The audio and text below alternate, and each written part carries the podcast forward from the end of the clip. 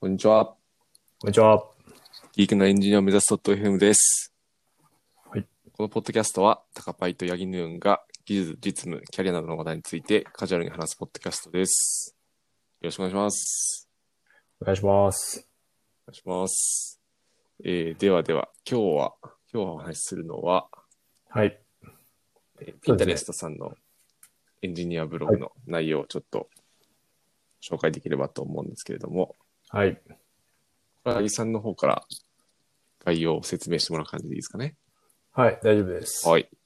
はい。で、タイトルがですね、Exploring Effective User Signals っていうタイトルですね。うんうんうんうん。これは直訳すると、うん効果的なはい。ユーザーシグナル調査みたいな感じ ですか。そうですね。なるほど、なるほど。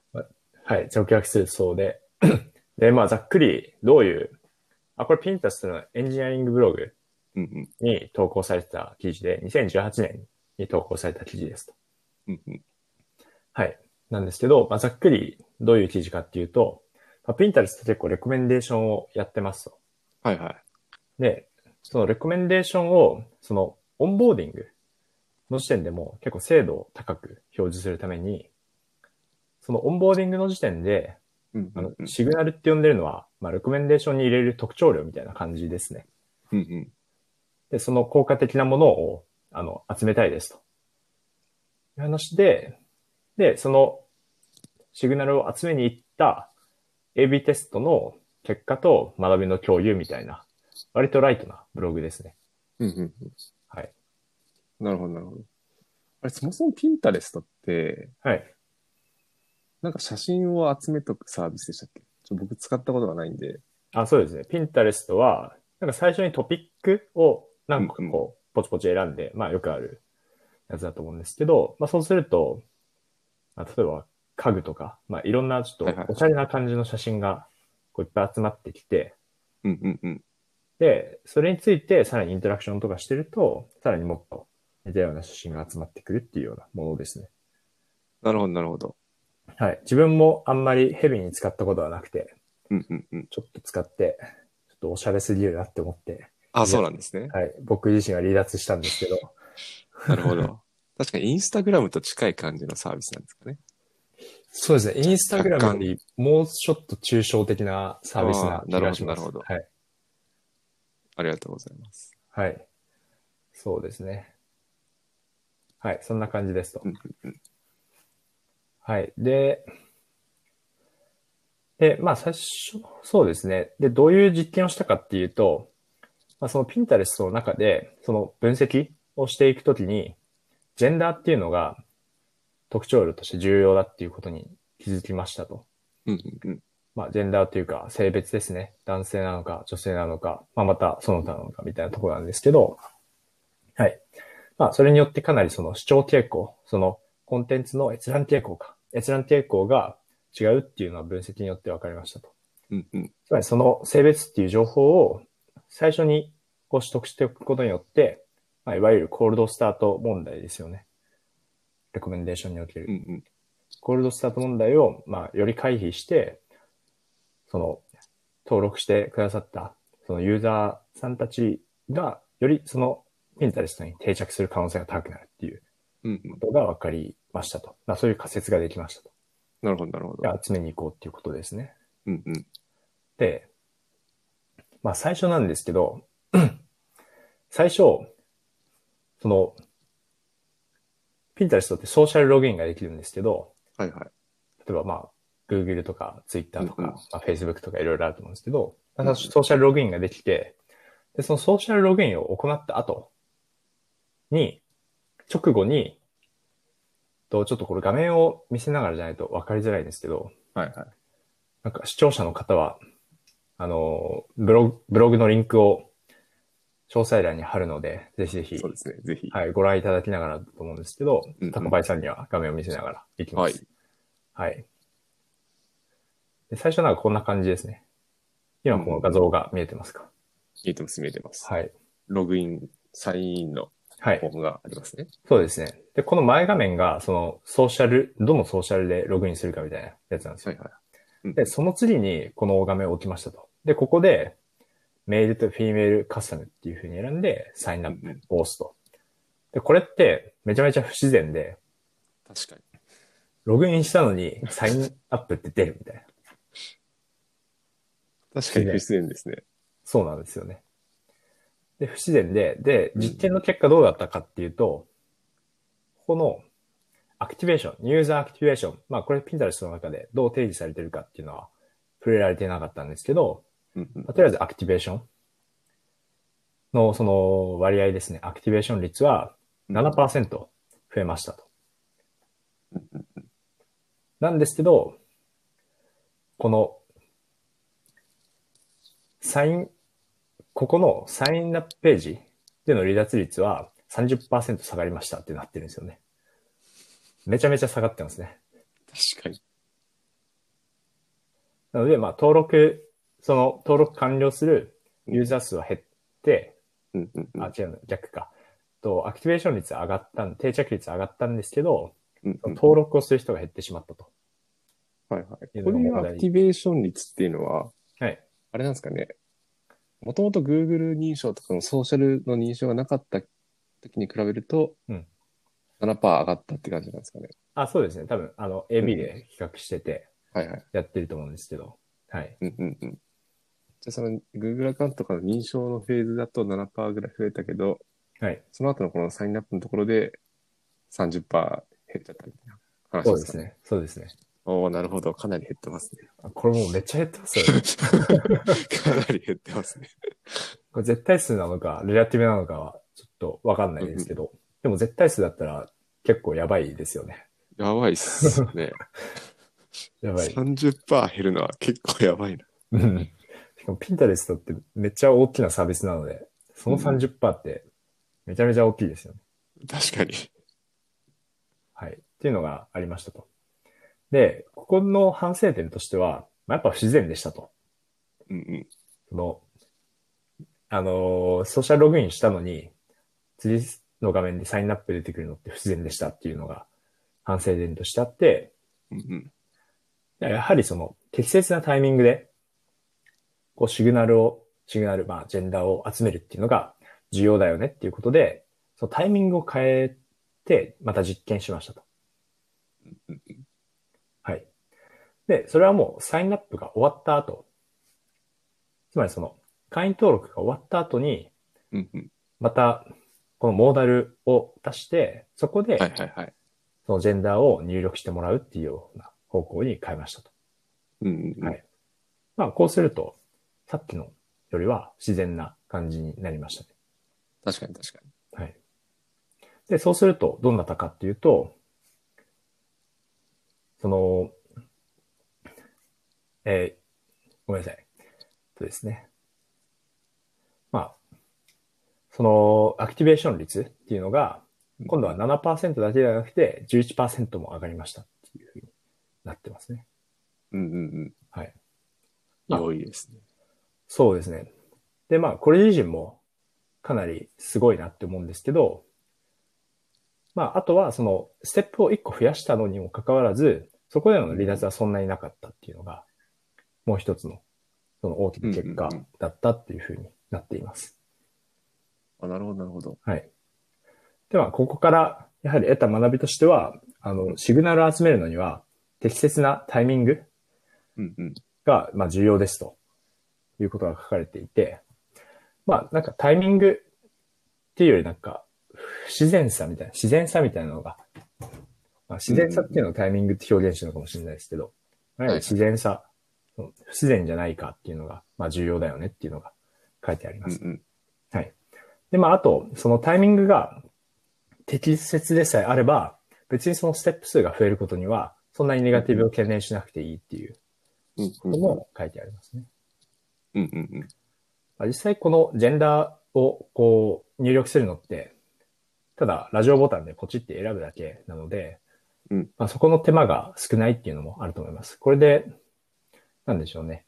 えー、結構転職サイトとかだと、事細かにいろんな、なんだろう、 その、キャリアの概要とかを入れ入れさせられると思うんですけど、確かに確かに。はい。そういうのだと、また違ったと思います。ここの重さにもよると思います。うんうんうん。はい。それありますね。そうあでとすね。なんか、この画像、1個前に見せてもらったのは、サインアップの方の画像は荒くてちょっと分かんなかったんですけど、はいこの2個目の、なんだろうな、ステップを1個増やして出す方は、はい。なんかちゃんとなんでこのデータをと取るのかみたいなこともうん書かれてて、はいそれも結構大事かなと思いましたね。あ、そうですね。そこについても書かれていて、うんうんうんその、何かお客様に情報を与えてもらうときに、うんうん。それがなんで必要なのかっていうのをちゃんと明記した方が、やはりその入力率というか、まあ、離脱率が下がるうんとういうんことが書かれてます。なので、まあ、ちゃんとその、えー入力して、その情報をもらうことに対してどんなバリューがあるのかっていうのを、ちゃんと明確にしましょうっていうのは書いてありましたね。確かに確かに。はい。はい。という、 というなブるロほグど、なでるしほた。ど。ありがとうございます。はい。めちゃめちゃライトなブログです。確かに確かに。はいい、。いですね。でもなんか短い時間でそうです読めね。て。まあ、えーピンタレストのこのエンジニアリングブログ、ミディアムにあるんですけど、はい。かなり、えー、レコメンデーション関連のブログとか、あとはグロース関連のブログですね、うんうんが書いてあって、勉強になりますね。なるほどです。は。い。じゃあちょっとそうですねフ。ォローしとこうかな。はい。実はもう一個紹介したいブログあったんですけど、はい。なんかそのブログ、なんか有料になってて、ミディアムの有料会員じゃないと見れないようになってて、あ、はいはい。はい。で僕は無料会員のままなんで、見れませんでした。 あ、なるほ ど。残念はでいす。出た当時は無料だったんですけどね。どういう基準なんだあ、ろう。そうなんですね。はい。ええ確かにミディアムなんか、いまいちその有料と無料のはい切り分け方がよくわかんないです。切り分けというか、見見分け方というか。そうですね。ちょっとそれも、それもまたいいブログだったんで、グロース関連のあら紹介したかっそたうんですけど、はい。残念ながらって感じで。ですねじゃあまた無料に戻った時にそうですね。紹介できればと思います。はい。まあ、それか、まあ、アップグレードするかですけど。そうですね。はい。僕、あれですね、お金払ってるんで見れるかもしれないあそうなんですかもしあの、記事を覚えてれば。お。ではでは。では、 そうですね。ではではとか言っちゃって。いや、全然いいですよ。あの、教あ、そうなんですかえ。ていただければ読んでくえる。ー読んでくる。そうですね。どういう経緯で課金したんですかメディアムには。いや、なんか、いつ課金したんだっけな。でもなんかすごい読みたいのは結構出てきたんですけど、はいなんかその、あれ、これ月で決まってるんだし、確か無料だと読める回数が。あ、そうなんですか。あんまり把握し確てかそないんな感じで、月でいくつかは無料の人でも見れるんですけど、うんはなんかそれで突然見れなくなると、うってなって、はい。なんか、そこうでん、なんていうんだろうな、キャッチアップできなくなるの、なんかもったいないなっていうあ、なるほのをど。感じはてい、今課金してるんですけど、はい当時に比べると、ミディアムそんなに読んでないかもしれないなって今思ってきました。なるほど、なるほど。 はい、年末なんでちょっと、あれですね、サブスクの棚卸しもはい。必要かなと思いました、ちょっ大掃除。と。お掃除。なるほど、なるほど。まあ、自分もミディアムそんなに使ってるわけじゃないんで、ちょっと課金うんうん前、まあ、全然大きな額ではないと思うんですけど、確かに確かに。はい。手が止まってしまいましたね。そうですね。サブスクとか気を許すと、はいどんどんどんどうんん、うん。一個一個は小さな、はい。はい、金額でも、どんどんどんどうん溜まってってしまうので、い、や、わかるな、はいなんかサブスクの話でいくと、はいあの、前ちょっとポッドキャストでも話したかな。なんかあの、オライリーのはいサブスクがなんか日本語の本も読めるようになったみたいな。あ、それ話してないですね、多分。えー、そうなんだ。話してない。なんか、前八木さんオライリーなんか登録してましたよね。あ登録してましたあのお試し、お試し期間おみた試いな。し、はい、してましたね。うんうん。確かその時、あの、よ、英語の文献しか読めなかった気がするんですけど、最近日本語を読めるようになったっていうのを見ましたね。ほうほうほう。なるほど。そしたらもう、あのサブスクは最強なんじゃないかっていう。うん、確かに。1ヶ月1冊、オライリー、なんやかんや読む気がしますね。うん。うん、高いしな、オライリー。そうっすよね。うんうん。あと、なんか第2版とか出たときに、物理で買ってるとちょっと、もう一冊買うかなみたいな気持ちになるんですけど、確かに確かまあ、この前のエフェクティブ Python とか、に。はいはあい。とあの、さいあの、テンソルフローの本があると思うんですけど、あー、なんか最近もう日あ本が出て別ですたやつはでいすか、ね。とか、うんうん。結構迷うんですけど、サブスクやってれば多分気軽に読めたんだろうなっていう気がしますね。そうっすよねはい。ついでになんかサブスクの話していくと、はいカパイさんどんなサブスクやってるんですか僕今やってるのは、Amazon プライムと、はいなんだろうな、ちょっとスマホを見ようかな。Amazon プライムと、あとなんか、キン Kindle、Kindle Unlimited もああ、ア入ンってますリュ入ってるんですね。はい。うんはい。。アンリミと、あと、家計簿のアプリで、はい。うちはザ財務っていうのを使ってるんですけど、え財務にもサブ課金してまーすはね。い。なるほど、なるほど。それぐらいかな。エンタメ系とかは入ってないですかエンタメ系、そうですね。本当にアマプラだけあ、ですそね、うなんです僕入かっ。てネるッ。トフリックスがやってない。はそうなんですよ。うんあれなんか、あれだな。もう一個あったな。なんか、毎日花が一本もらえるサブスクにえー、入ってますね。おしゃれですね。なんか奥さんが花が好きで。で、なんか、そうですね。なんかいい、いい花っていうサービスだったかな。毎日もらえるんですかそうですね。毎日一本、一本だけ、一本だけ、はもらえるんですけど、もうこれ店舗に行かなきゃいけないんですけど、あ、取りそうになんですか。都内に何店舗かはあいって使えるところが。で、そこに行って、あの、QR コードでピッて読み取ると、うんうんなんかその、花屋さんに、その、この、一本、このサービス用のなんか、棚みたいのがあって、そこから好きなのを選んで、もらってこれうん、るみたいななるほど、なるほど。やつですね。っなるほど。ていう、それぐらいかな。えーそんなサービスあるんだ。そうなんですよ。店舗は近くにあるんですか店舗は新宿にありますね。多分一番近いところだと。うんうんなんで、あの、会社に行ってる時とかは、割と取ってこれ安かあ、った乗り。り換えとかで。。今、あ、そうです、そうです。なるほど。今、通勤しなくなってきちゃった確かに確かに。あれですよねっていう。ビーチ行かないといけないですよね。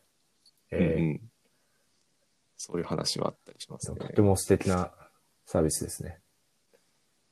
そうですね。なんか、家に緑、緑じゃないけど花があると、はい。まあ多分、心は癒されてるんだろうなっていうそうですね。感じはありますね。う確んか。に。なるほど。八木さんは、なんはいか、課金してますか、自はい、分、あ、自分もアマプラで、あとは Amazon の定期便で水を、はい、やってますねあ。あ、それうちも買ってますね、あ水。いいですよね。いいっすねそう。ですね。まあ、ウォーターサーバーとちょっと迷ったんですけど、ウォーターサーバー、手入れがめんどくさそうだったんで、まあ、ペットボトルで。わる。かる。わかるなですよね。で、その水関連の話で言うと、はい。僕あの、結構な量を頼むんです、頼んでるんですよ。1ヶ月にウォルビック2箱と、あと2リットルの水2箱みたいな感じでた、すごい頼んでるじゃ頼ないむですか。結構使うんですよね。結構飲むし、結構使うんですよね。はいはいはい。なんですけど、毎回あの、運んでくる人一緒なんですよね。え、はいそうなんですかもうすごい重そうにして運んでくるんですよ。同じ人が、毎回。ちょ申し訳ないなと思って。確かに水重いっすよね。運んでくる人に対して申し訳ない。確かに。水は、うちも買ってますね、毎月。届くようになってるな。水はいいっすよね。まあそういう日用品とかをこう、サブスクしてくれるのはいいっすよね。いいはっい。すね。特に水とかはその、さっきも言ったんですけど、重いんで、そうなですよね自分でまとめて買うのは結構難しいじゃないですか。そうですね。なんでいいいいですよね、家までそう届いですてくれる。ね。そのサブスク始める前は、もうスーパーで毎、毎回買ってきたんですけど、うんうんうそん。れすごいめんどくさくて、まあ、もちろん重いし、確かに確すかごいいいですね。まあちょっと安くなりますしね。はに。い。うんうんと、あとは、目立ったところで言うと、あの、ディズニープラスを契約してます。ああ、なるほど。はい。それはうちも契約しようか迷って。あ、そうなんですか。確か。あなんか、アベンジャーズはの関連って見れましたっけ、。あ、見れますよ、見れますすよ。あ、そうっすよねた。それでなんか契約するかみたいな話。うんうんうん。なるほど。まあ、ディズニー作品は、あれでしか見れないですもんね。多分。はい。そうですよね。他にないと思そんな気がする。う。多分、高パイさんの家と僕の家は用途が違くて、僕の家は、あの、子供に見せるように契約してます。うんうんうん。なるほど、なるほど。で、ちょっと前までネットフリックス契約してて、あ、っていうのも、はい。なんか英語聞かせたいなと思ってたん、思ってるんですうんよ。うん。なるべく。うんうんうん。はい。で、ネットフリックス英語あるんで、うんう英ん語あるし、なんかお猿のジョージっていう、 キュリアスジョージっていう、はいはいはい。知ってるかわかんないですけど、聞いたことはあります。そうですね。まあ、まあ、いいアニメがあって、それを見せようと思ってネットフリックス契約したんですけど、なんか、子供が、その YouTube にもあるようなものを見始めて、はいはい。 なるほあど。これなんかネットフリックス契約してる意味ないなって思ったんですよね。はいはいはい。で、ディズニーだったら、まあそういう、その、なんていうか、まあ言い方悪く言うとノイズみたいなコンテンツはないし、まああと、うんうんその、何でしょう。なんか子供にとって悪いものではないっていう保証ができる確かに。ので、ディズニープラスでややってますね。そうなんですね。もう結構こういうなんかスストーリー性のあるものっていうのは、その例えば2時間とか集中して見れるもんなんですかね、お子さんあは。、見、見れないですね。基本的に見れなくて、で、別うそのディズニープラスって映画だけじゃなくて、はいはい。なんというかその、テレビアニメ、その30分で1エピソードみたいなのもあるんですよ。結構。うんうんはいはい。あ、ななんるかほど。昔のミッキーマウスのアニメとかあるんですよ。ああ、なんか船操縦してるミッあキそーうですマウスみたいなのがすごい今頭に思い浮かびました。そういうのとか、あとミッキーマウスクラブハウスっていう、はいはい。なんか、あるんですよね。そういう幼児向けのアニメみたいなのがあって。なので、うちの子供はそういうのをよく好んで見てますね。ああ、なるほどなるほど。そういうのもあるんですね。まあめっちゃ使いこなしてて。あ、そうはだい。自分の見たいシーンだけ、こう、バーをスライドして見てたり。すそうごいで。すね。現代のお子さん感覚ですね。バーをスライドするって。そうですね。やっぱそんだけ子供にも理解できるような U、UX か、なんだろう、UI か、うんになってるっていうのもすごいです、うん確かに確かに。はええー、という感じですかね。僕んちのサブスクリプション事情は。なるほどなるほど。はい。はい。ありがとうございます。今日はそんな感じですかね。はい。ということで、えー今日はピンタレスさんの、えー開発ブログについてお話ししました。はいえっと質問やコメントは Google フォームや Twitter の、えーハッシュタグギークエンジニア、ギークアンスコエンジニアでお待ちしております。ご視聴ありがとうございました。まあた次回もご視聴よろしくおり願がいとしうございまました。す。す。 And now, a short commercial break. エンジニアの採用にお困りではないですか候補者とのマッチ率を高めたい、辞退率を下げたいという課題がある場合、ポッドキャストの活用がおすすめです。音声だからこそ伝えられる深い情報で、候補者の興味・関心を高めることができます。ピトプでは企業の採用広報に役立つポッドキャスト作りをサポートしています。気になる方はカタカナでピッとパと検索し、X またはホームページのお問い合わせよりご連絡ください。